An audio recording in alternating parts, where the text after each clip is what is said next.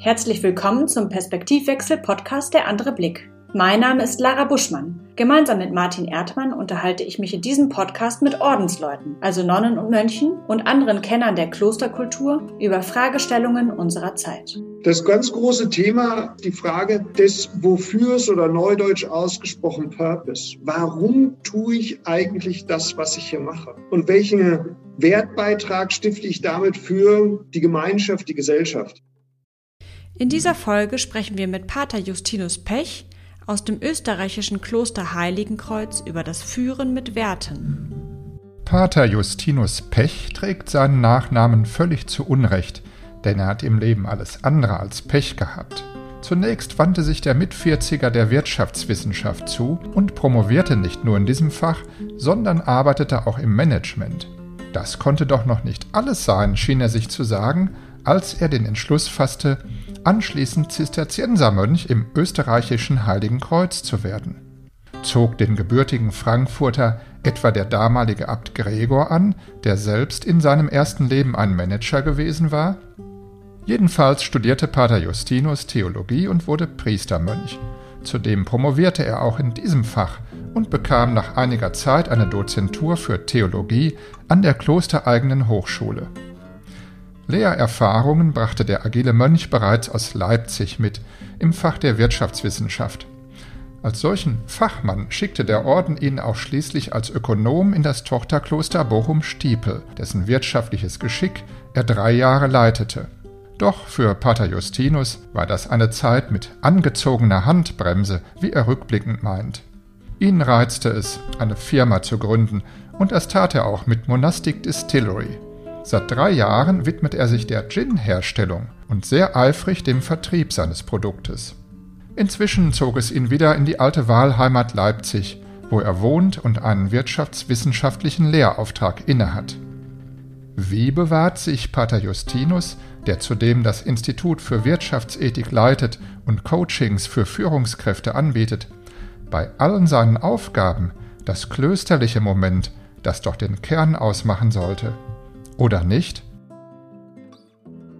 Vielen Dank, dass Sie sich die Zeit genommen haben. Herzlich willkommen, Pater Justinus Pech. Wo erreichen wir Sie denn jetzt gerade in Leipzig oder wo sind Sie gerade? Jetzt erreichen Sie mich gerade in Leipzig. Es wird ja auch hier gerade alles runter reduziert. Insofern werde ich dann zwischen dem Ort der Distillerie und dem Kloster Helfter und dann nur noch zwischen Leipzig mich bewegen dürfen.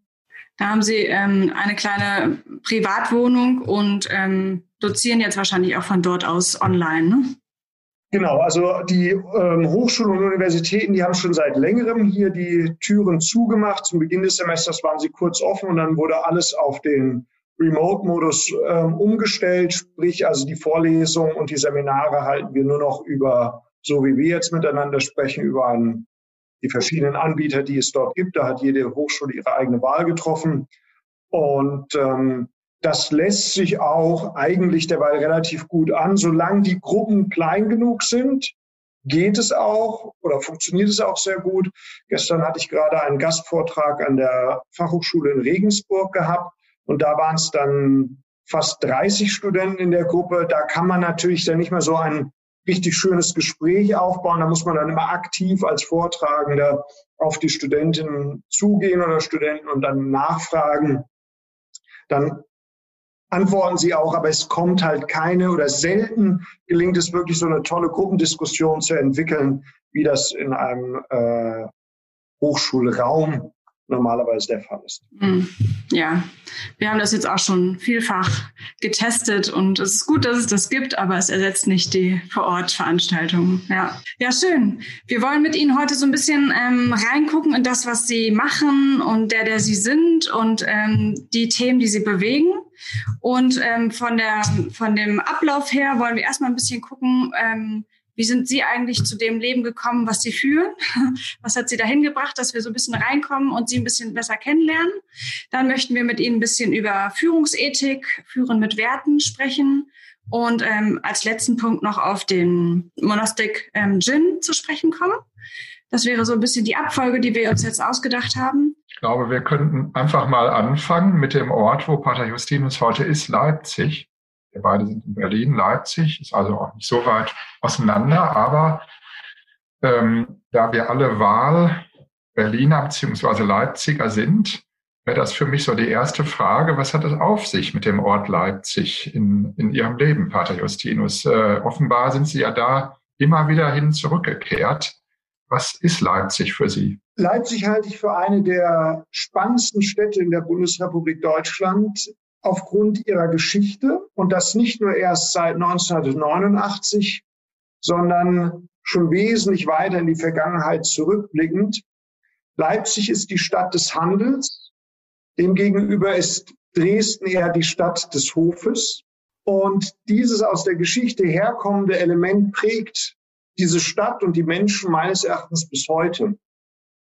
Es ist faszinierend, wie sich innerhalb des Rings, der ja allen aufgrund dieser großen Demonstration 1989 gut bekannt ist, ein Stadtleben entwickelt hat und hält, dass man letztlich alles, was wichtig ist, genau darin findet. Man braucht also nicht wie in Berlin von 45 Minuten mit der U-Bahn irgendwie fahren, um vom einen Teil in den anderen zu kommen, sondern man hat hier alles innerhalb dieses Ringes. Dann steht es für eine große kulturelle Geschichte, ein Ort, an dem sich zuerst die Kaufmannschaft dazu entschlossen hat, ein Orchester zu gründen. Also von der Personenzahl heute das weltgrößte Orchester, das Gewandhausorchester, hat sich der Bürgerschaft zu verdanken, die gesagt hat, wir wollen Musik nicht nur am Hofe für eine kleine Gruppe, sondern wir wollen es den Menschen, die in dieser Stadt leben, arbeiten, wirken, darbieten. Und das ist natürlich ein Mindset, der sich bis heute hier hält. Ich hatte das große Glück im eigenen Lebenslauf, dass ich zu meinem Hauptstudium der Betriebswirtschaftslehre und Unternehmensführung in diese Stadt gewechselt habe, ohne genau zu wissen, was diese Stadt eigentlich ausmacht und umfängt. Und so prägt sich da wahrscheinlich auch ein Stück weit das eigene Leben natürlich aus. Man nimmt ja in jeder Stadt, in der man lebt und wirkt, etwas auch auf mit in seine eigene Geschichte. Und als sich dann auch für mich als Mönch wiederum die Möglichkeit geboten hat, in diese Stadt zurückzukommen und hier im Bereich der Betriebswirtschaftslehre auch unterrichtend tätig zu sein, dann war das eine Entscheidung, die vielen Beteiligten sicherlich nicht sehr schwer gefallen ist. Wir denken, es ist ähm, sehr faszinierend, dass Sie ein sehr ähm, selbstbestimmtes Leben haben, in dem Sinne, dass Sie sich ausgeguckt haben, was Sie brauchen, von, von wem Sie wie viel brauchen. Also wie viel brauchen Sie vom Kloster und wie viel brauchen Sie jetzt beispielsweise von Leipzig oder außerhalb von, von diesen ähm, von den Strukturen, die es im Kloster auch gibt? Wie ist das bei Ihnen? Also das ist ja eine kaum zufällige Entscheidung gewesen, dass Sie ins Kloster eingetreten sind. Und es ist auch wiederum nicht zufällig gewesen, dass sie jetzt sich diesen neuen Ort noch wieder dazugeholt haben. Gelebt wird das Leben nach vorne, verstanden im Blick zurück. Und was sich für einen Mönch, wenn man in die Geschichte des klösterlichen Lebens zurückschaut, schon immer gestellt hat, die Momente, wo es hieß, wie viel arbeitest du im Kloster und wie viel arbeitest du vielleicht außerhalb. Die der Anbau von Wein, Getreide, Hopfen hat sich ja auch in früherer Zeit, also ich rede hier jetzt fünf bis achthundert Jahre und länger zurück, nicht immer nur direkt um das Kloster abgespielt, sondern das waren ja auch dann Schenkungen, die man erhalten hat, die oftmals gerade damals länger als eine Tagesreise entfernt waren, wo es sich dann auch nicht mehr gelohnt hat, morgens hinzufahren und abends wieder zurück. Und im monastischen Leben spielt ja auch gerade die Arbeit eine sehr erhebliche Rolle. Denn eine Klostergemeinschaft will sich ja gerade durch der eigene Hände Arbeit finanzieren und damit auch die eigenen Gebäude, das Kloster am Leben erhalten. Von daher ist es auch wichtig, wer kann in den Bereichen, in denen er ausgebildet ist und zu arbeiten in der Lage ist, tätig werden. Und damit haben sich ja in der Vergangenheit sogenannte Granien dann entwickelt. Das waren also so kleine Standorte außerhalb des Klosters, wo es den Mönchen nicht möglich war, abends zurückzufahren. Und letztlich ist das ja im übertragenen Sinne auch hier der Fall.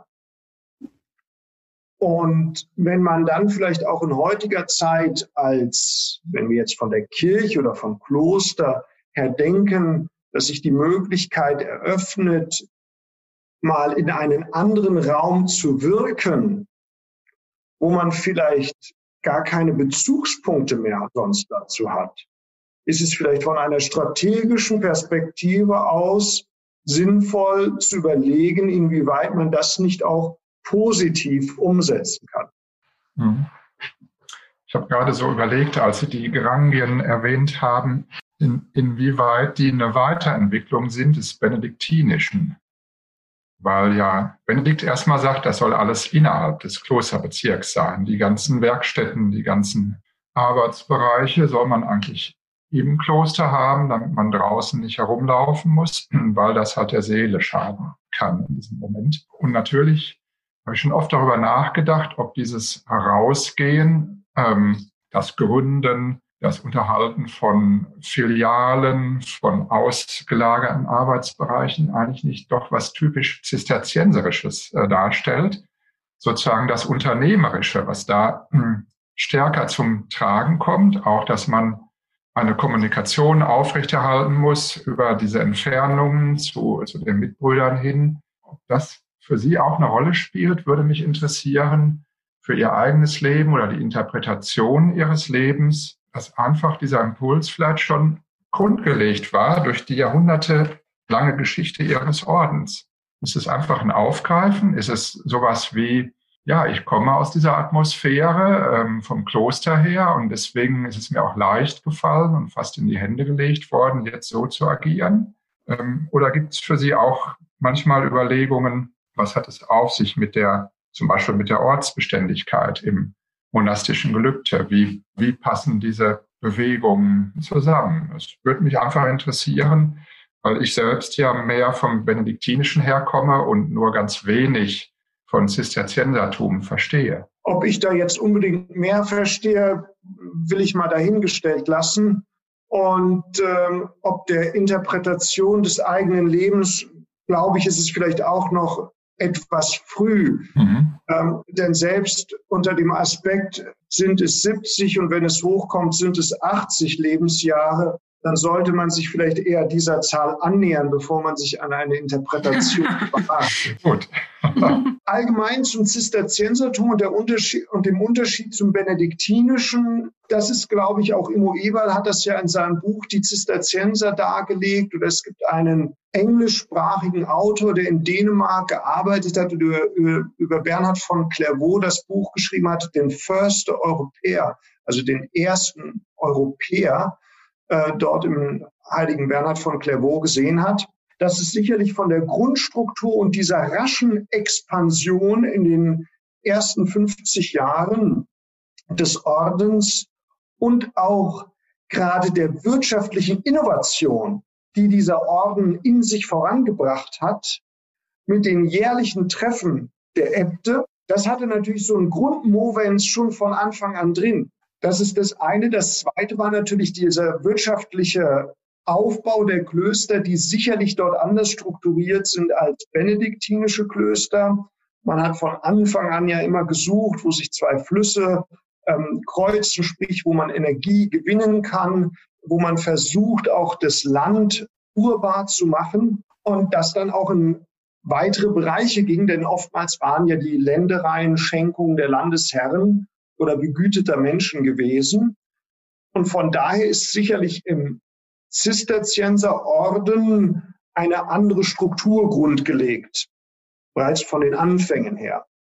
Offenbar ist ja aber dieser unternehmerische Impuls oder auch das Berücksichtigen von, von wirtschaftlichen Entwicklungsmöglichkeiten, Chancen schon etwas Spezifisches oder etwas, was für die Entwicklung des Ordens selbst ein ganz wichtiges Moment war, wenn ich Sie richtig verstehe. Ist das für Sie auch ein, ein Punkt, wo sich Ihre unterschiedlichen Interessen treffen und deswegen eigentlich auch gerade in ein Zisterzienserkloster zu gehen, ist sehr, sehr stimmig für Sie erscheint oder erschien, als Sie eingetreten sind in Heiligenkreuz? Sicherlich ist das etwas ähm, als Grundideal des Ordens, was sich zwischen dem eigenen Leben, dem eigenen Lebenslauf, den persönlichen Interessen, den Talenten, die der liebe Gott einem mitgegeben hat, die sich wahrscheinlich in so einem Orden verwirklichen lassen. es gibt andere Orden mit anderen Charismen, wo es auch Leute bedarf, aber wo ich vielleicht nicht von Anfang an mich, entweder habe ich sie nicht gekannt, man hat keinen Priester aus diesem Orden mal kennengelernt, äh, man hatte also keine Vorbilder, vielleicht waren sie auch nicht im Umfeld, dort, wo man groß geworden ist. Das sind natürlich alles Punkte, die dann bei so einer, wenn Sie es jetzt theologisch ausdrücken wollen, einer Berufungsgeschichte vielleicht noch eine Rolle spielen. Aber sicherlich von den Grundbezügen, die eine Zisterzienserabtei anbietet, ist es sicherlich etwas, wo ich von Anfang an gesagt habe, das ist mir jetzt nicht zuwider. Sonst wäre es, glaube ich, auch irgendwie ein mhm. bisschen verkehrt gewesen. Es gibt ja, ja diesen schönen Buchtitel ähm, Durchatmen, finde den Mönch in dir von Christopher Jameson. Wollen Sie uns noch ein bisschen persönlich erzählen, wie Sie den Mönch, den Mönch in sich gefunden haben, wie es dazu kam? Naja, wenn ich ihn gefunden hätte, dann könnte ich da vielleicht was drüber zu sagen. Auch da, glaube ich, ist das eher eine, eine Lebensgeschichte, die man ablegt, wo man für sich immer wieder in jeder Lebensdekade die spezielle Fragen an einen stellt im Laufe der Wandlung des Lebens, dass man dort immer wieder sagen würde, okay, es gibt ein Momentum des Monastischen, was ich vielleicht besonders in dieser Dekade zum Ausdruck bringen kann. Und dann muss man auch vielleicht von dem anderen Liebgewonnenen lassen, weil es vielleicht auch gar nicht mehr geht. Wenn irgendwelche körperlichen Gebrechlichkeiten hinzukommen, kann man vielleicht bestimmte Dinge, die man im Monastischen sehr gerne gelebt hat, vielleicht nicht mehr leben. Und so würde ich das auch im Persönlichen sehen, dass es eigentlich eher eine Geschichte ist, wo man vor sich selbst, der Gemeinschaft als auch dem lieben Gott Rechenschaft ablegen muss. Wie passt das denn jetzt so alles zusammen? Und gab es bei Ihnen den einen Moment, an dem Sie gemerkt haben, so das Leben, was ich bis jetzt geführt habe, passt jetzt nicht mehr, jetzt ist was anderes dran, und zwar Kloster? Wenn ich den eigenen Lebenslauf angucke, war er von früher Zeit durch eine gewisse Dynamik geprägt, teilweise außeninduziert, teilweise auch aufgrund eigener Willensentscheidungen, so dass ich dann für mich im Laufe irgendwann gesehen habe, das wäre jetzt eine sinnvolle, berufene Weiterentwicklung. Das es hat sich so langsam herauskristallisiert, dass irgendwie das jetzt der nächste Schritt ist oder das jetzt dran ist oder so. Genau, das ist lebensgeschichtlich, ist mhm. das jetzt ein Momentum oder vielleicht wenn Sie es der Kairos, ähm, ähm, an dem sich etwas dann gezeigt hat, wo man dann für sich entscheiden muss.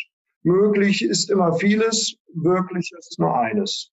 Und in dem Moment, wo Sie dann eingetreten sind, hat sich das wie eine Beschleunigung oder wie eine Entschleunigung angefühlt? Entschleunigung von was? Vom, vom, von der Geschwindigkeit im Leben? Das kann man ja jetzt, ist die Frage, wie man äh, Bewegung im Leben also dieses Movens definiert, ob man das eher positiv oder negativ bewertet. Ähm, sicherlich soll es in einem monastischen Leben zu einer gewissen Fokussierung führen, die Lebensordnung, dass man von vielen Dingen nicht mehr abhängig ist und sich auch kein, salopp gesagt, keinen Kopf drum machen muss. Aber das heißt ja nicht, dass man in eine Lethargie verfallen soll und alles das, was man kann und was man entwickelt hat, auf einmal dann irgendwie an der Garderobe beim Klostereintritt abgeben.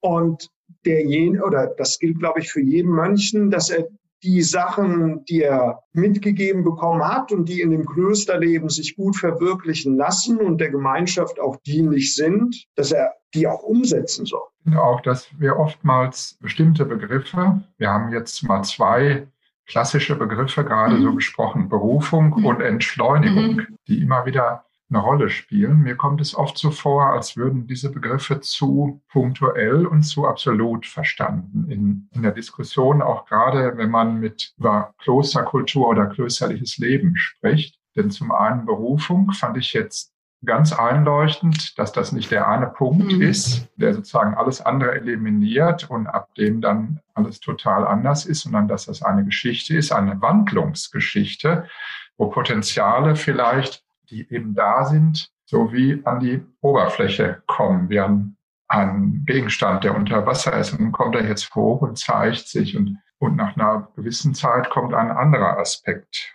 hoch. Das finde ich schon sehr entlastend für mich persönlich, wenn man von Berufung spricht. Und das andere, Entschleunigung, hatte ich eigentlich zwei Schlüsselerlebnisse zu diesem Begriff. Das eine war vor etlichen Jahren ein Gespräch mit einem Trappisten in Belgien, der in seinem früheren Leben Kartäuser gewesen war, aber aus gesundheitlichen Gründen nicht Kartäuser bleiben konnte. Und dann sagte er zu mir, das wäre doch überhaupt nicht ausgemacht, dass Gott nur im Langsamen gefunden werden kann, weil es Lebensphasen gäbe, wo gerade im Gegenteil Gott in der Geschwindigkeit gefunden werden kann zum Beispiel in der Jugend, wo sowas, die Dynamik des Lebens auch stärker ist und man eigentlich auch nicht verlangen kann von einem Menschen, dass er jetzt sagt, ich nehme jetzt die Dynamik raus. Ja, warum eigentlich? Weil dann absolut nur in diesem Moment, wo alles ganz langsam und still ist, Gott da ist. Fand ich selber denkenswert im Hinblick auf diese, ja, sag mal, Schlagworte oder Klischees, in die wir immer wieder diese Begriffe packen. Und etwas anderes, was mir sehr gut gefällt, und du, Lara, hast das auch schon oft gehört, das Zitat von einem Zen-Mönch, Erkenntnis ist unabhängig von der Geschwindigkeit. Das finde ich einfach genial, weil das stimmt, weil man damit leben kann, zu sagen, ich brauche wirklich mein ganzes Leben, um diese Erkenntnis zu bekommen, oder aber ich bin jetzt auch nicht immer im Zweifel, weil mir eine andere Erkenntnis ganz plötzlich und ganz schnell und ganz unerwartet zuteil geworden ist. Kann man nicht vorher sehen, und diese, ja, diese Einpassung in die Lebenssituation von Berufung und von der Geschwindigkeit, in der diese Berufungserkenntnis vonstatten geht, die finde ich sehr wichtig. Das ist, glaube ich, von der, wenn Sie von der geistigen Begleitung her schauen oder aus der Position eines Magisters für die einfachen Professen, ja immer die Herausforderung, dass gerade wenn junge Menschen in ein Kloster eintreten, die voller Energie sind, oftmals auch voller Begeisterung und man sicherlich ein Jahr oder zwei Jahre des Noviziates auch braucht, wo man sagt, versucht euch mal von bestimmten Dingen auch abzukoppeln, um vielleicht auch mal neue Aspekte zu erkennen. Das ändert aber nichts daran, dass ich ja ein bestimmtes Energielevel habe. Und die Frage ist ja dann, gerade in einer geistlichen Formung, ob es mir darum geht, den Blickwinkel zu verändern, wo ich hinschaue oder wo ich etwas tue, oder ob es mir darum geht, im Sinne des den Eigenwillen Brechens, man versucht denjenigen die Geschwindigkeit zu nehmen. Und ich glaube, das ist etwas sehr Wichtiges, wo man auch nochmal äh, gerade in der geistlichen Literatur vielleicht jetzt für das 21. Jahrhundert nochmal genau nachdenken sollte, um was geht es eigentlich in der geistlichen Formung. Hm.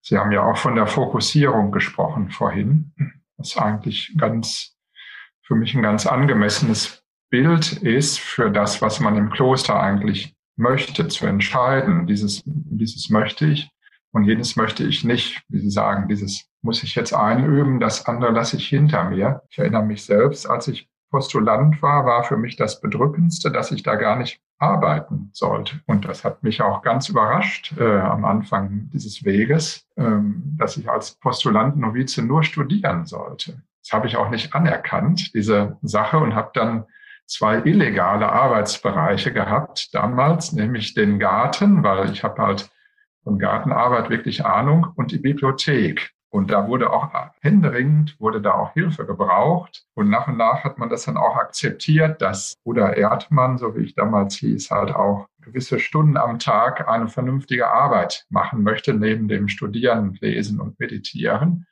Und das hat sich dann auch ganz gut angefühlt, fand ich. Vor allem, weil ich auch sogar Anerkennung bekam von dem, von dem alten Gärtnermeister. Und das war ganz schwierig, bei dem Anerkennung zu finden, gerade als junger Mönch. Da musste man wirklich dann schon zeigen, dass man von Bäumen und Pflanzen und sowas verstand. Aber ähm, ich will auf etwas anderes hinaus. Sie sagten gerade, es gibt dann neue Themen, mit denen man sich beschäftigen muss. Und für mich war das zweifellos die Gemeinschaft. Ich hatte plötzlich 60 bis 70 Männer um mich herum. Sogar im Noviziat waren wir fast zehn Personen. Also etwas, was ich vorher gar nicht kannte. Ich war in der Familie und kam dann in ein Gemeinschaftsleben. Welche Bedeutung hat für Sie heute die Klostergemeinschaft? Die Zeit, die Sie beschrieben haben aus Ihrem eigenen Erleben, ist sicherlich eine, in der viele Ihrer neuen Mitpostulanten, die dort angefangen haben, aus ihren sozialen Kontexten größere Gemeinschaften noch ganz anders erlebt haben. Sicherlich gibt es auch heute Menschen, die dann, junge Männer, die in ein Kloster eintreten, die irgendwie drei, vier oder fünf Geschwister haben. Das ist aber deutlich seltener der Fall. Von daher ist es auch nochmal etwas Besonderes für viele, wenn sie dann so eine Gemeinschaft erleben. Nur die Frage ist ja, wie sieht denn heute das durchschnittliche benediktinische, zisterziensische, trappistische Noviziat aus? Ich kenne jetzt viel zu wenig Klöster, als dass ich das allgemein sagen kannte, aber die meisten, die ich kenne, da ist es noch nicht mehr der Normalfall, dass, je, dass man jedes Jahr einen Novizen hat.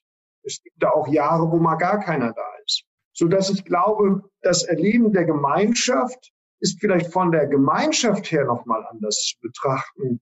Denn auf einmal hat eine Gemeinschaft von vielleicht 15, 20, 30 Mönchen wieder einen Novizen. Sie haben insgesamt eben gesagt, im Kloster gab es irgendwie 60 Mönche und dann waren dann eben halt eine Reihe Junge davon. Viele hat das ihrer Mitbrüder nicht aus persönlichem Desinteresse, sondern die konnten sich einfach den gar nicht mitnehmen, weil es waren ja so viel da. So ist es heute vielleicht eher zu sehen, dass wenn auf einmal man hat dann irgendwie 20 Mönche und dann gibt es einen Novizen, und welche Disziplin müsste da eigentlich die Gemeinschaft auch mitbringen, dass nicht jeder dem Einzelnen dort etwas immer wieder in Anführungszeichen mitgeben will.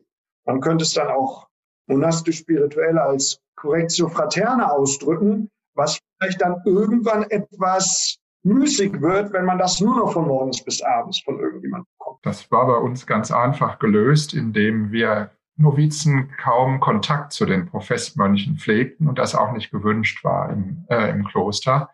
Insofern gab es da zwei Lebensgemeinschaften, die Professmönche und das Noviziat. Und da gab es eine relativ klare Trennung und die Correctio Fraterna der Professmönche in, ins Noviziat hinein war nicht gewünscht. Ähm, aber das ist ein ganz anderes Thema. Mich interessiert nach wie vor, Sie kommen ja aus Heiligenkreuz. Das ist Ihr Kloster. Das ist eines der lebendigsten, stärksten, einer der stärksten Konvente, die es momentan gibt. Ein Kloster, was nicht unbedingt mit diesen typischen Problemen der Überalterung kämpft. Ein Kloster, was mannigfache Wirkung entfaltet, nach außen hin auch durch theologische Hochschule, durch die Bekanntheit, aber auch durch das andere, durch die Schönheit des Gottesdienstes. Also was ganz, ganz viele Aspekte verwirklicht und meines Wissens sogar die am besten erhaltene mittelalterliche Klosteranlage, die noch bewohnt und betrieben wird heute, fast schon für mich symbolisch, dass gerade an diesem Ort auch das klösterliche Leben so stark ist und der Blick in die Zukunft auch ein ganz anderer nach meiner Einschätzung als in vielen anderen Klöstern. Und Sie sind ja jetzt schon auch immer wieder außerhalb der Gemeinschaft. Wie ist diese Beziehung? Wie ist das Gefühl? Wie ist die Anbindung äh, an die Mitbrüder? Einfach gefragt, wo stehen Sie da in dem großen Gefüge? In diesem großen Gefüge hat man eine reichhaltige Erfahrung mit Mönchen, die außerhalb der Gemeinschaft wohnen. Dadurch, dass diese Abtei ja seit Jahrhunderten auch Pfarreien hat, die eben nicht nur fünf Kilometer um die Abtei rumliegen, sondern auch an wirklich weit abgelegenen Orten, die heute mit einem Automobil innerhalb einer Stunde oder anderthalb Stunden erreichbar sind, aber dennoch zu viel, als dass man jeden Abend oder morgen sagt, ich fahre jetzt anderthalb Stunden meine Pfarrei. Und von daher ist es, glaube ich, von der Systematik her schon etwas, was man kennt, wie man auch auf der einen Seite als derjenige, der außerhalb tätig ist, einen Kontakt hineinhält. Das ist natürlich bei einer Gemeinschaft von derweil knapp 100 Mönchen nicht zu jedem möglich. Aber man hat dann vielleicht ein paar, mit denen man in intensiveren Austausch steht, neben den oberen und mit anderen dann vielleicht nur zu besonderen Festlichkeiten. Und dadurch, dass ich ja auch noch Lehrender dort bin, war ich ja sowieso dann immer eine Zeit lang dort vor Ort. Auf der anderen Seite ist es natürlich auch wieder, die Gemeinschaft kennt dieses Phänomen. Das ist jetzt nicht was völlig Neues. So ist ja auch der ehemalige Rektor der Hochschule jetzt auch verantwortlich für die päpstlichen Missionswerke in Österreich und damit auch in einem ganz anderen Umfeld tätig, als das für ihn in den 15, 20 Jahren davor der Fall war. Von daher ist es eine Verantwortung, die beide Seiten haben, sowohl die Gemeinschaft als auch der Einzelne, die Bande eng zu halten. Ich finde, wir haben jetzt es ist schon mehrmals angeklungen, ähm, das Thema Führen und auch welche Verantwortung habe ich dazu. Also dieses, ähm, inwiefern, wenn unterstütze ich nur dabei, den Blick auf anderes zu richten, um noch neue Perspektiven kennenzulernen, oder inwiefern bremse ich jemanden aus? Und mich würde interessieren, Sie sind ja ähm, Lehrender im Bereich Führungsethik und geben Leadership-Seminare, machen Coaching für Führungskräfte und vieles andere. Und Ihr Kloster ist ja auch ein großes Unternehmen. Wenden Sie Ihre Lehre auch nach innen? Also ähm, unterstützen Sie bei der Organisationsentwicklung auch intern? Ich glaube, es gibt ein gutes Prinzip. Wenn man in einem Unternehmen tätig ist als Coach oder als in Führungsthemen Lehrender, never coach your own company. Also von daher geht es, also für mich darum, den Blick nach außen zu wenden. Natürlich heißt das nicht, dass wenn jetzt aus einem anderen Kloster oder aus einer Diözese jemand anfragt aus der oberen Führungsebene, dass er ein Coaching bei mir sucht. Das lehne ich da natürlich nicht ab.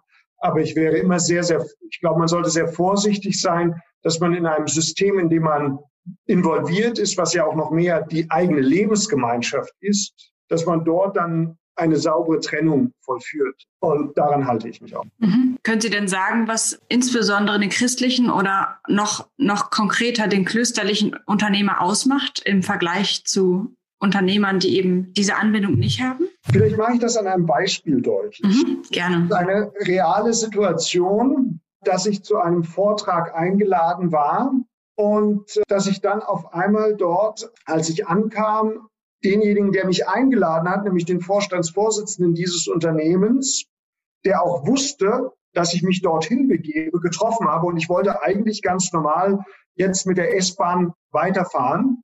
Und dann meinte er zu mir, ach, komm doch mit, ich werde eh Auto abgeholt, hinten ist genug Platz. So, dann saßen wir da halt hinten drin und ich wurde dann da mitgenommen. Und er war derweil am Telefonieren, wie das dann eben halt so wichtige verantwortliche Persönlichkeiten auch tun. Und dann war er fertig und dann bekam ich von einem Mitbruder einen Anruf, der mich nochmal gefragt hat, wie ist denn das bei der Berechnung des internen Zinsfußes einer Investition? Warum kommen da so bestimmte Zahlen raus?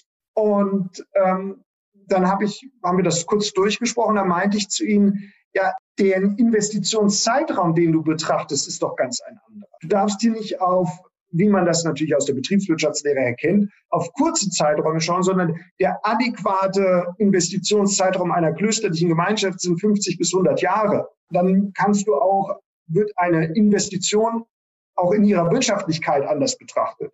Wo eben halt mein Studienkollege neben mir direkt nur das laute Lachen angefangen hat und dann gemeint hat, das gibt's auch nur im Klöster.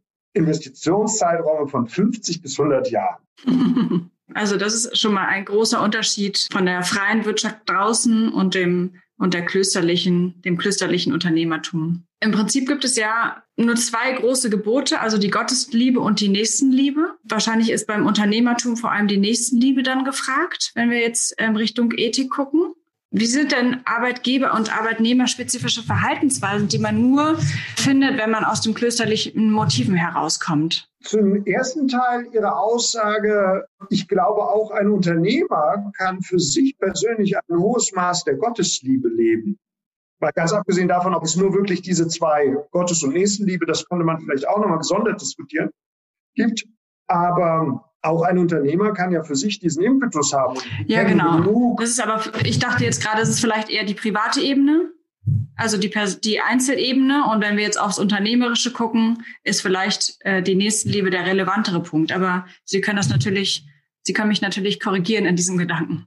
Nein, ich, ich weiß nicht, ob es hier um eine Korrektion geht, sondern eher um eine Möglichkeit, das von verschiedenen Richtungen zu betrachten und gucken, was vielleicht die Realität abbilden kann. Und da waren für mich sind eben halt so zwei, drei Unternehmer in den Sinn gekommen, die auch ganz klar in ihrem unternehmerischen Tun sagen, ich bin Christ, ich gehe sonntags in die Kirche und deshalb gibt es in meinem Unternehmen bestimmte Dinge, die nicht gehen und es gibt bestimmte Dinge, die gehen erst recht bei mir. Und das leite ich ganz konkret auch von meiner Gottesbeziehung her.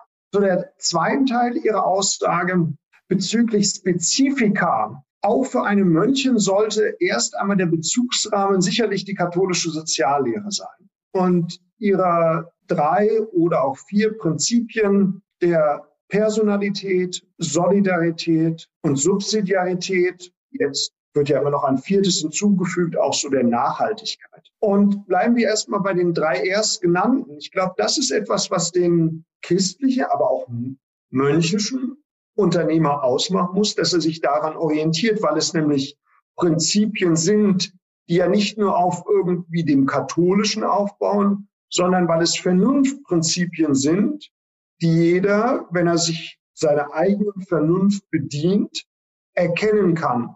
Und wie unterstützen Sie Unternehmen dabei, die auch zu übertragen in, in die außerkirchlichen Bereiche? Vielleicht kann man da auch so ein bisschen die Vortragstätigkeit auf zu Rate ziehen, wo man eine größere Gruppe erreichen kann, wo es dann, wenn man sich der Frage der Führungsprinzipien daran abarbeitet, dass man schon einmal sagen kann, wie führen Sie eigentlich Menschen? Was sind Ihre Prinzipien, nach denen Sie gehen? Oftmals, gerade wenn Sie das Prinzip der Personalität nehmen, das ist ja ein Grundprinzip, was wir dadurch, dass wir Personen sind, oftmals schon leben. Aber wenn man es dann nochmal in den Bezugsrahmen einordnet und auf einmal merkt, was macht denn eine Person aus? Was sind denn die Konturen einer Person? und unterscheidet zwischen geistigen und materiellen Konturen, die wir haben, die wir mitbringen, gerade im materiellen, sowas wie die Leiblichkeit eben halt auch unveränderbar. Also, naja, sie ändert sich schon, wenn man irgendwie immer mal wieder in den Spiegel schaut, aber wir kommen aus dieser Haut nicht raus. Also sie begleitet uns immer.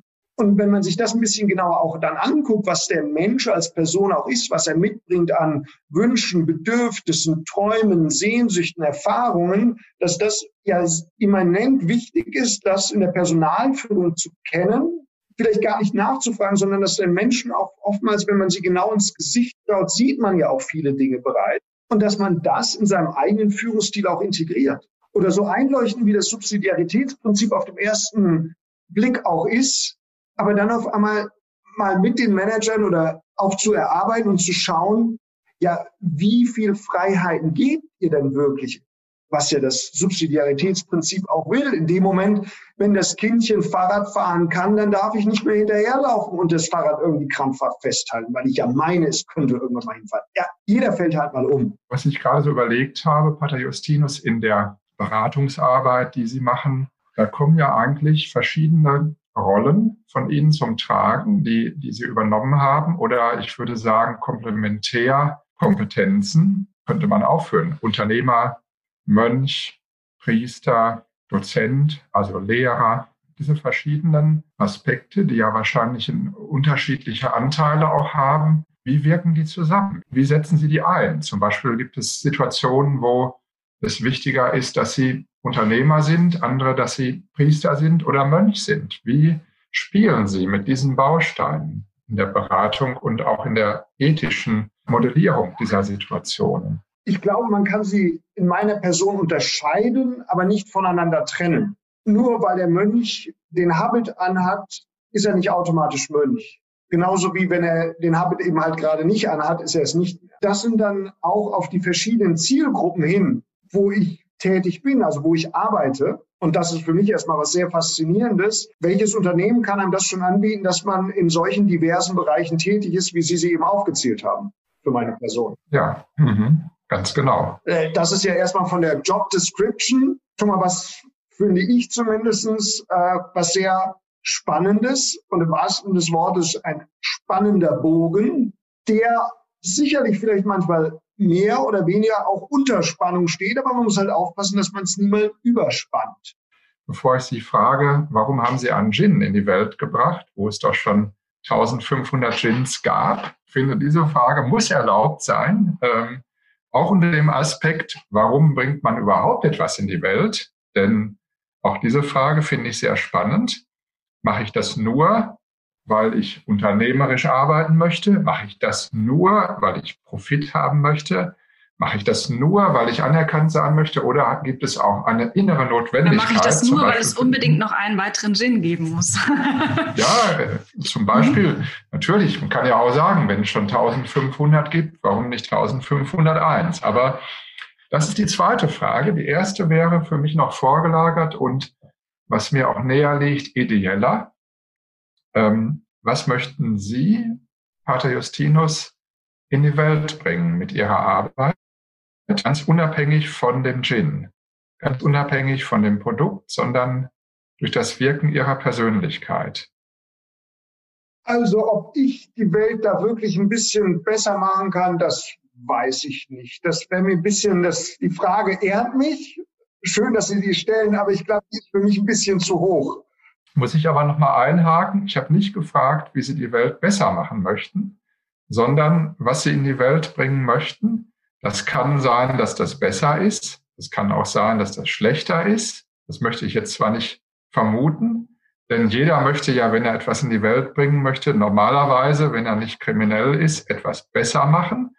Aber es geht mir einfach gar nicht um die Wertung oder der Wirkung, sondern im Grunde genommen um die Frage, was, was denken Sie, was ist Ihr Beitrag, ganz unabhängig davon, ob er Wellen schlägt oder nicht. Ich glaube, das kann man aus mehreren Perspektiven beantworten. Das sagte jemand zu mir, als mein erstes Unternehmen verkauft hatte, also weit vor der Ordenszeit. Einmal Unternehmer, immer Unternehmer. Du wirst dich daran irgendwann in deinem Leben noch erinnern. Ich glaube, dieser Mann war ein sehr, sehr weiser Mann, der Lebensalter war. Eine sehr naheliegende Weisheit. Und ich glaube, das ist etwas, was uns Unternehmer ausmacht. Und ich darf jetzt über die Handelshochschule Leipzig auch sehr viele ähm, in meinem Freundeskreis dazu zählen, die einfach Unternehmer geworden sind, weil diese Hochschule von ihrem Prinzip her genau darauf auch Leute trimmen will, dass sie nicht nur die, den Job in einem großen Unternehmen suchen, sondern dass sie selbst Risiko übernehmen und sagen, wir gründen was. Und ähm, ob das jetzt so ein Unternehmen ist, was Sie alle kennen, wie die Kartenmacherei, das ist einfach ein tolles Unternehmen. Die sind auf die Idee gekommen, komm, lass, jeder soll seine Weihnachtskarte selbst machen. Und äh, da muss ich sagen, toll, dass der sowas gemacht hat. Oder ein anderer, der halt hat mit dem eigenen Bier angefangen, wohlgemerkt. Und auf einmal merkt er, das ist ja ein Geschäftsmodell und entwickelt noch ein zweites dazu. Und das Unternehmern macht es Freude, tätig zu sein, Dinge zu entwickeln, Produkte zu finden, mit denen man Kunden glücklich machen kann, einen Kundennutzen stiften kann, indem man, wenn man vielleicht auch ein Produkt, was jetzt nicht eine komplette Innovation ist, also total ein, eine neue Sache wie ein iPhone, also ein Smartphone damals vor zehn Jahren in den Markt bringt, sondern vielleicht auch eine MeToo-Strategie wählt, was andere schon haben. Aber man sagt, ich kann an diesem Produkt etwas besser machen, etwas anders machen, oder vielleicht kann es auch ein Träger einer anderen Botschaft sein. Oder vielleicht komme ich ja, weil ich ja mehrere Unternehmen sehe, für die ich verantwortlich bin, vielleicht komme ich mit diesem Produkt an Kunden ran, die sich sonst für das zweite Unternehmen gar nicht mehr interessieren würden. Und auf einmal macht es da vielleicht doch einen kleinen, einen, nennen wir es einfach einen kleinen Klick. Oder man bietet, wenn man ein Produkt entwickelt, was überwiegend über Wiederverkäufer ähm, angeboten werden soll, dass man sagt, okay, ich entwickle ein Produkt, was genau mein Zielmarkt sind, die Wiederverkäufer, dass die eine Chance haben, ähm, attraktiver für ihren Kundenbereich zu werden. Das heißt, um es jetzt nochmal auf den Punkt zu bringen, was Sie in die Welt bringen wollen, sind Lösungen für Probleme, neue Ideen und ähm, dafür Verantwortung übernehmen? Ja. Ja, ich hätte es auf den Punkt gebracht mit der Mehrdimensionalität des Lebens die halt zu spüren und auszuleben äh, und die Verknüpfungen zwischen verschiedenen möglichen Bereichen, auch Kommunikationsbereichen, äh, einfach nicht unbenutzt verstreichen lassen. Und da komme ich jetzt zum Gin. Da müssen wir jetzt ganz konkret werden, weil ich habe schon so im, im stillen Interpretieren dessen, was Sie gerade gesagt haben, dass Sie das alles auch auf Ihren Gin beziehen würden. Unter anderem haben sie ja ein MeToo-Produkt gemacht. Das kann man ja wohl sagen. Ganz lupenreiner Güte. Sie haben auch gesagt, es gibt manchmal Möglichkeiten, damit noch einen anderen Bereich zu aktivieren, in einen anderen Bereich rein zu wirken, möglicherweise eine Botschaft zu überbringen, die über den Geschmack und die alkoholische Wirkung des Getränks hinausgeht. Ja, jetzt bin ich ganz gespannt, was Sie dazu sagen. Was war wann hat es Klick gemacht und sie haben gesagt, jetzt muss ich Gin machen. Vielleicht können wir auch noch ganz kurz den Begriff MeToo irgendwie anders einordnen, weil der ist ja jetzt so stark besetzt, gerade durch die, äh, durch die Debatte. Ähm, und es, es bedeutet ja eigentlich nur, ich, äh, es gibt schon Produkte, genau das gleiche, und ich mache trotzdem noch eins, weil ich es vielleicht anders oder besser mache. Ne? Genau, es gibt Marktsegmente, in denen gibt es schon äh, Problemlösungen oder Produkte, die ein Problem lösen ähm, oder einen Kundennutzen stiften. Und dann muss ich mir ja genau überlegen, warum gehe ich in diesen Markt und warum bringe ich jetzt auch noch ein Produkt hier rein. Da muss ich natürlich erst einmal, wenn es ein Qualitätsprodukt ist und ich nicht eine Preisführerschaft erringen will, da sicherstellen, dass mein Produkt von der Qualität her besser ist oder zumindest in diesem Premium-Bereich, in dem ich mein Produkt und jetzt ganz konkret auch den Monastic Dry Gin verortet sehe, dass ich sage, okay, das muss erst einmal sichergestellt sein. Und wenn diese Reifungszeit rum ist, dann kann ich sagen, okay, jetzt gehe ich mit diesem Produkt in den Markt. Das hat Marktreife. Und dann ist natürlich die Überlegung, das war der Ausgangspunkt, warum ich überhaupt dazu gekommen bin, dass ich gemerkt habe, Klosterläden stehen unter einem Margendruck. Und Klosterläden müssen auch Kundennutzen stiften. Der klassische Kunde eines christlichen Buchladens oder eine, eines Klosterladens, das typische Segment nimmt ab. Brauchen Sie sich nur sämtliche Kirchenstatistiken angucken. So. Das heißt, ich muss ja jetzt überlegen, wie kann ich mir einen neuen Kundenbereich arbeiten? Und dafür bedarf es meines Erachtens eben auch Produkte, die einen ganz klaren klösterlichen Bezug haben. Auf der anderen Seite hohe Qualitätskriterien erfüllen. Dafür stehen einfach Klosterprodukte. Und das Dritte, die einen Kundennutzen stiften, dass nicht nur die klassischen Kunden dieses, äh, dieses Retails, weil das ist ja auch ein Klosterland, ist ja auch Retail, sondern dass eben auch Leute zu diesen Geschäften kommen, die vielleicht bisher eher gesagt haben, naja, was soll ich im Klosterladen? Kerzen, Karten, Rosenkranz interessiert mich jetzt nicht so direkt. Oder habe ich schon zwei? Also Rosenkranz. Und dass man dann eben durch ein neues Produkt dazu, dafür sorgen kann, ja, die kommen rein, gucken, was? Hier gibt so ein hippes Produkt bei euch und dann auch noch Made in Silence. Das ist doch etwas, wo ich sagen kann, ja, da komme ich wieder. Und dieser Kunde, der vielleicht einmal den Monastic Writing Made in Silence gekauft hat, der kommt nochmal wieder und sagt, ach, die Kahn sind ja doch nicht, ach, Sie haben auch noch Bücher, nein, brauche ich ja gar nicht bei irgendeinem so Internethandel bestellen, ist doch viel schöner, wenn Sie mir das jetzt gleich verpacken. Und außerdem, ach, Sie haben auch noch Klosterwein, das ist ja auch schon, ja, den nehme ich jetzt auch nochmal mit. Und wenn Sie dann ein Produkt haben, bei dem Sie keine Kannibalisierungseffekte erzielen, das heißt, ein Kunde, der bisher einen bestimmten Warenkorb gekauft hat im Klosterladen, ersetzt jetzt die bisherigen Produkte nicht dadurch, dass er jetzt einen Monastic Dry Gin kauft, sondern er nimmt ihn sozusagen noch dazu. Das heißt, der gesamte Warenkorb vergrößert sich. Dann ist das etwas, wo ich sage, das hat schon eine ganz klare Rechtfertigung im Markt.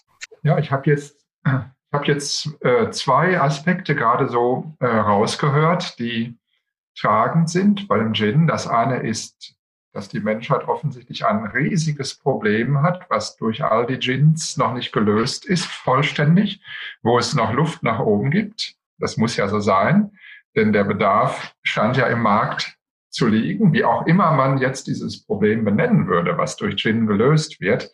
Darüber könnten wir uns ja auch nochmal unterhalten. Aber zumindest ist der Bedarf da und das andere ist der Überraschungseffekt, nämlich genau dieses Trendprodukt in einem Klosterladen zu finden und jetzt mal nicht den Magenbitter zu haben, sondern einen Gin. Ich glaube, das kann man schon so zusammenfassen. Und ja, das andere ist für mich die Frage, wie funktioniert das jetzt mit dem Produkt hinsichtlich der Botschaft vom Klosterleben? Was passiert da konkret? Sie haben ja gesagt, Made in Silence, das steht auch auf, äh, auf dem Gin drauf.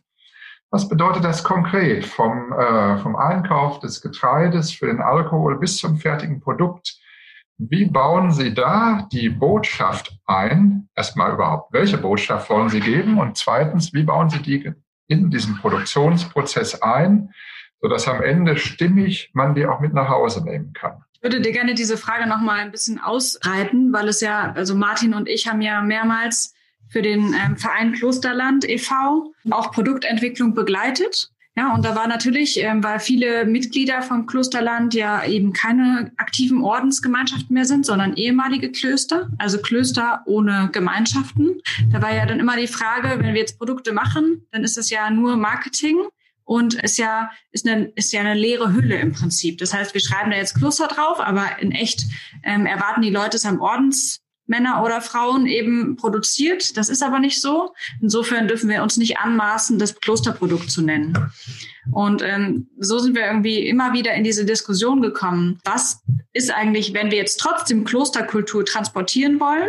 Ja, wo, wie können wir das denn überhaupt machen? Also die, die Botschaft ähm, kommunizieren und zu sagen, ja, ähm, stimmt, es hat, haben irgendwie jetzt keine Mönchen, Mönche produziert oder keine Nonnen hergestellt, sondern wir können sagen, wir haben da einen Reflexionsprozess laufen lassen und deswegen ist es trotzdem ein authentisches Produkt, was Klosterkultur kommuniziert.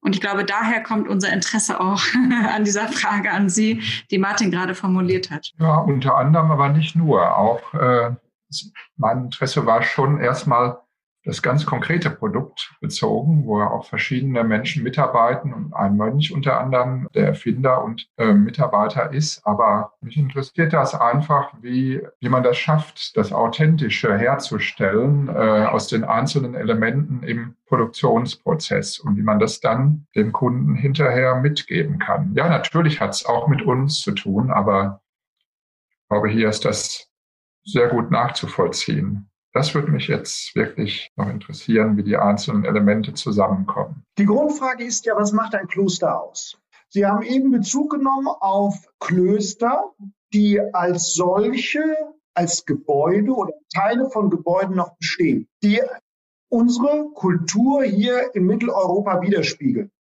Auch wenn in einer Klostergebäude vielleicht kein Mönch mehr lebt, trotzdem hat es eine Faszination und kann in Menschen etwas auslösen, nämlich die Frage nach oben hin, also die transzendentale Frage.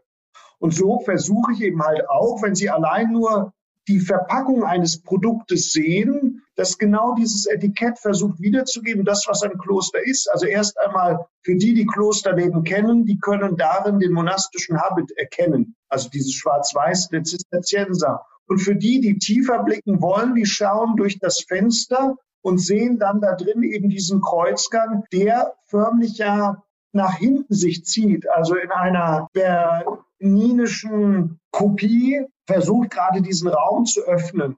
Und da haben dann auch wieder meines Erachtens Mönche einen Bildungsauftrag. Das ist ja vom monastischen Leben auch angelegt gewesen.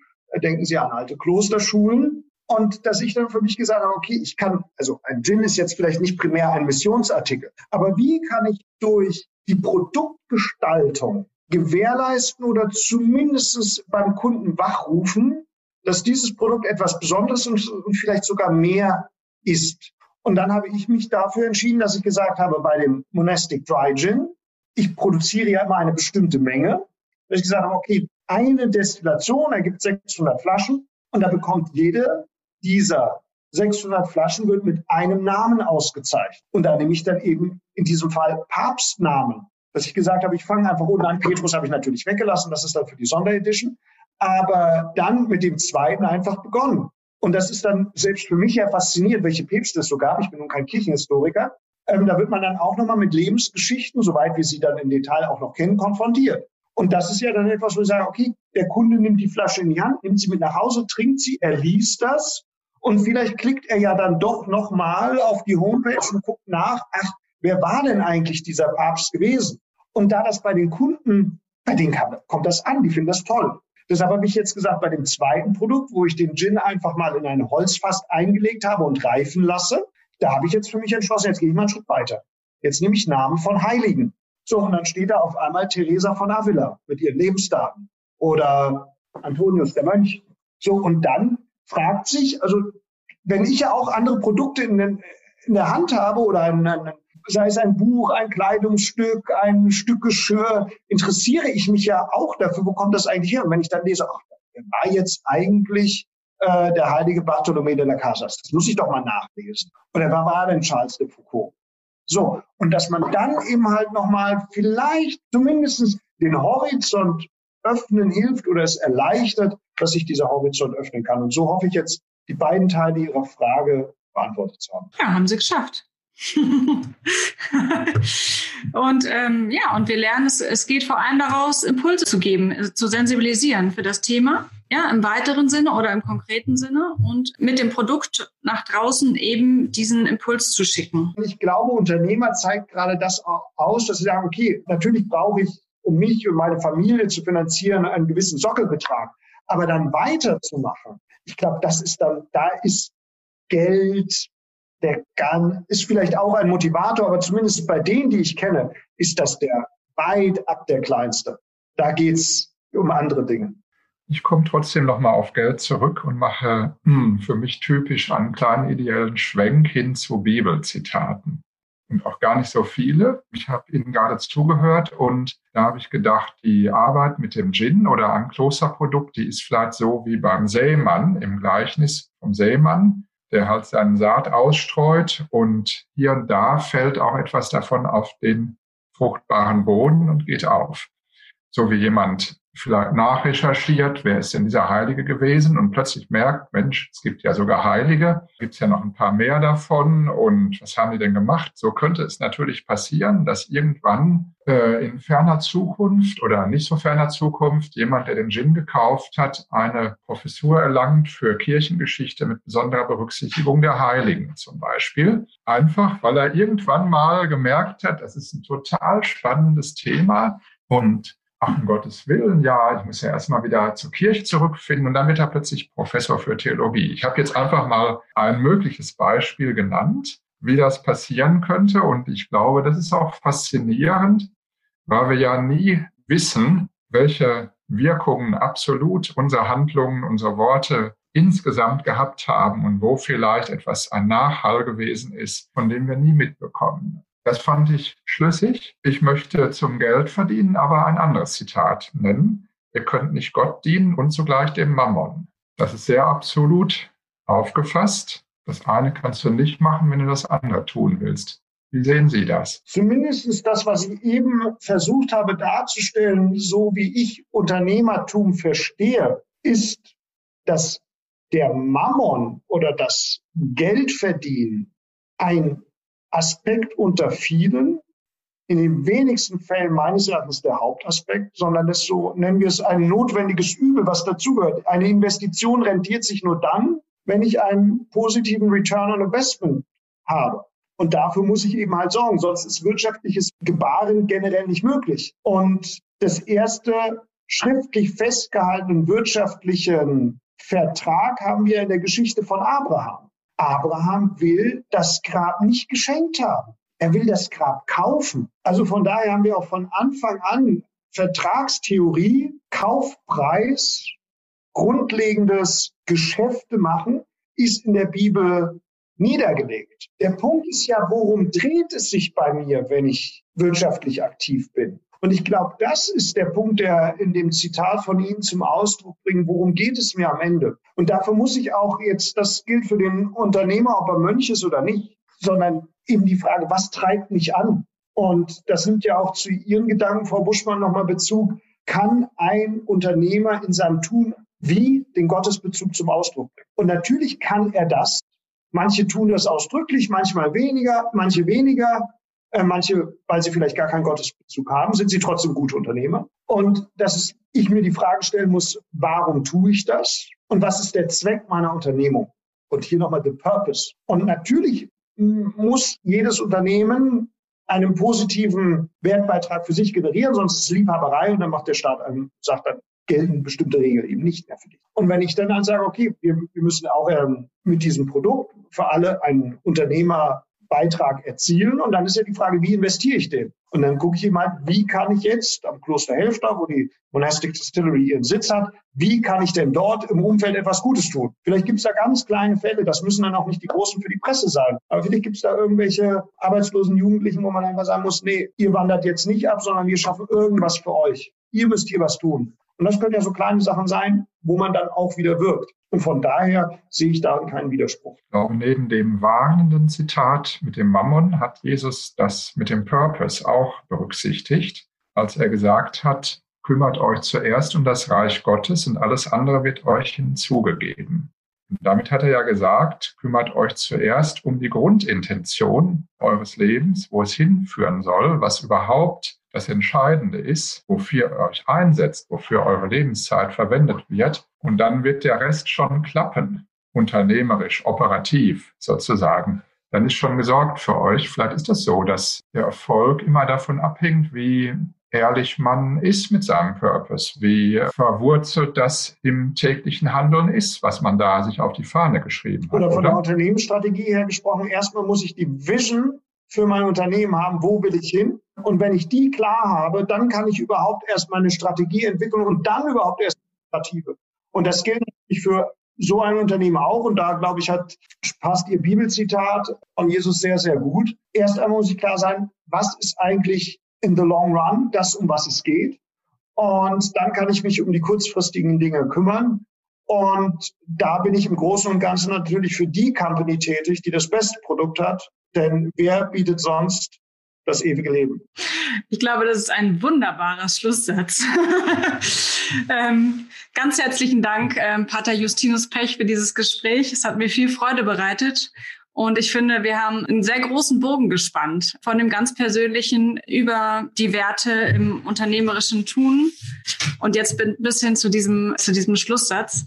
Ich hoffe, es hat Ihnen auch Freude bereitet und Sie konnten ein bisschen was mitnehmen. Ich bedanke mich ganz herzlich, dass Sie mir so lange zuhören konnten. ich fand es ein sehr, sehr spannendes Gespräch mit Ihnen beiden. Danke dafür. Ich auch. Ich danke Ihnen auch. Ich habe auch viel Neues erfahren. Mhm. Sehr schön. Tschüss. Tschüss. Ciao. Für die nächste Folge haben uns die Ordensfrauen und Männer ihre Weisheiten über das Leben geschenkt. Geh raus aus dieser Stille. Bleib nicht da stehen. Den Perspektivwechsel-Podcast Der andere Blick finden Sie auf Spotify, Apple Podcast, Deezer, Google Podcast und überall, wo es gute Podcasts gibt. Und natürlich auf der Seite des Vereins www.klosterland.de.